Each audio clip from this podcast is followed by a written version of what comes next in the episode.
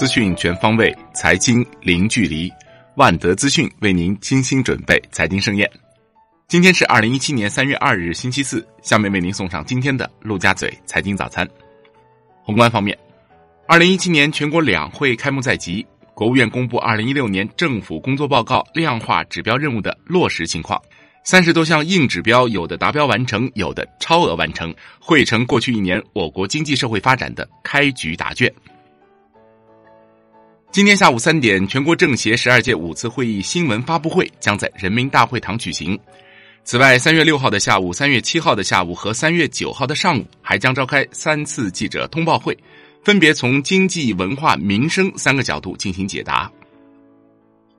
中国二月官方制造业 PMI 为五十一点六，终结两连降，连续七个月高于库容线，好于预期。二月官方非制造业 PMI 报五十四点二，较上月回落零点四个百分点。二月财新制造业 PMI 五十一点七，远超预期的五十点八，前值为五十一，为连续六个月扩张，且为四年来次高增速。方正宏观任泽平点评数据称，PMI 超预期上升。经济 L 背景下，小周期复苏将至少持续到上半年。战略看多 A 股结构性牛市。天风固收点评数据称，二月 PMI 仍然强势，也将推动 PPI 进一步攀升。债市仍需保持谨慎。招商宏观点评数据称，一季度经济将延续去年年末的良好势头，但也无需过于乐观。人社部称，养老基金投资运营的实施并不意味着入市。进入股市只是养老基金投资的一种选择，并且由市场机构根据市场状况选择入市的时点。人社部还表示，将继续深入研究，适时的推出延迟退休年龄政策。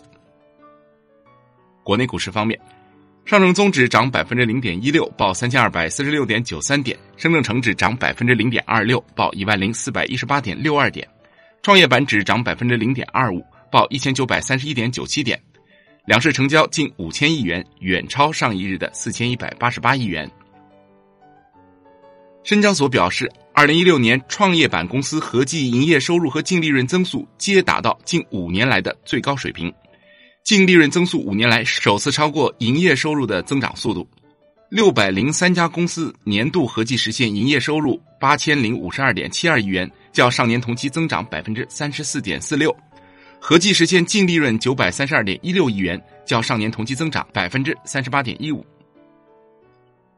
金融方面，今天上午十点，银监会主席郭树清将在国新办新闻发布会上介绍银行业支持供给侧改革情况。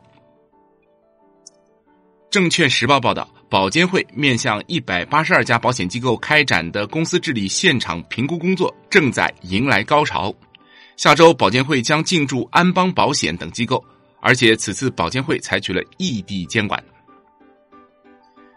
二十一世纪经济报道称，年后私募基金备案新系统上线，要求私募机构执行一二级业务分业经营的同时，监管层也对部分具有资金池类的非标私募采取了发行和销售的叫停措施。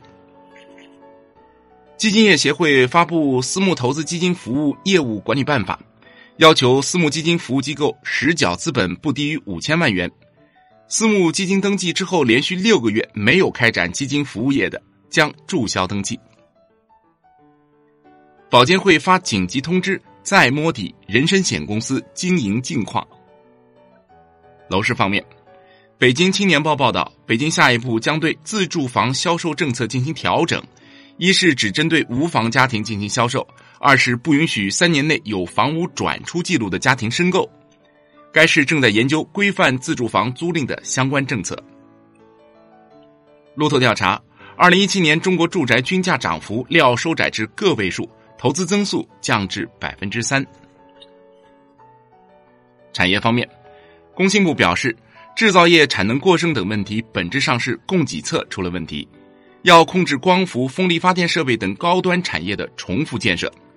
二零一七年钢铁化解过剩产能工作将更加强化市场化、法治化方式，将地条钢作为产能退出重中之重。另外，钢铁行业兼并重组将深入推进。海外方面，美国总统特朗普表示，要求国会批准一万亿美元的基建投资。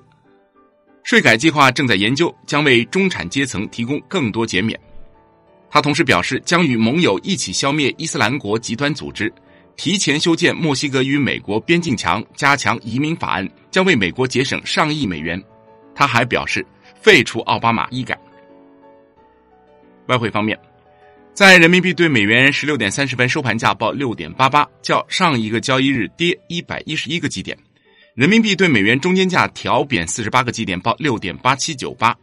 交易员称，美国总统特朗普国会讲话暂未明显影响市场。随着中国两会临近，料短期难突破一月中旬以来维持的波动区间。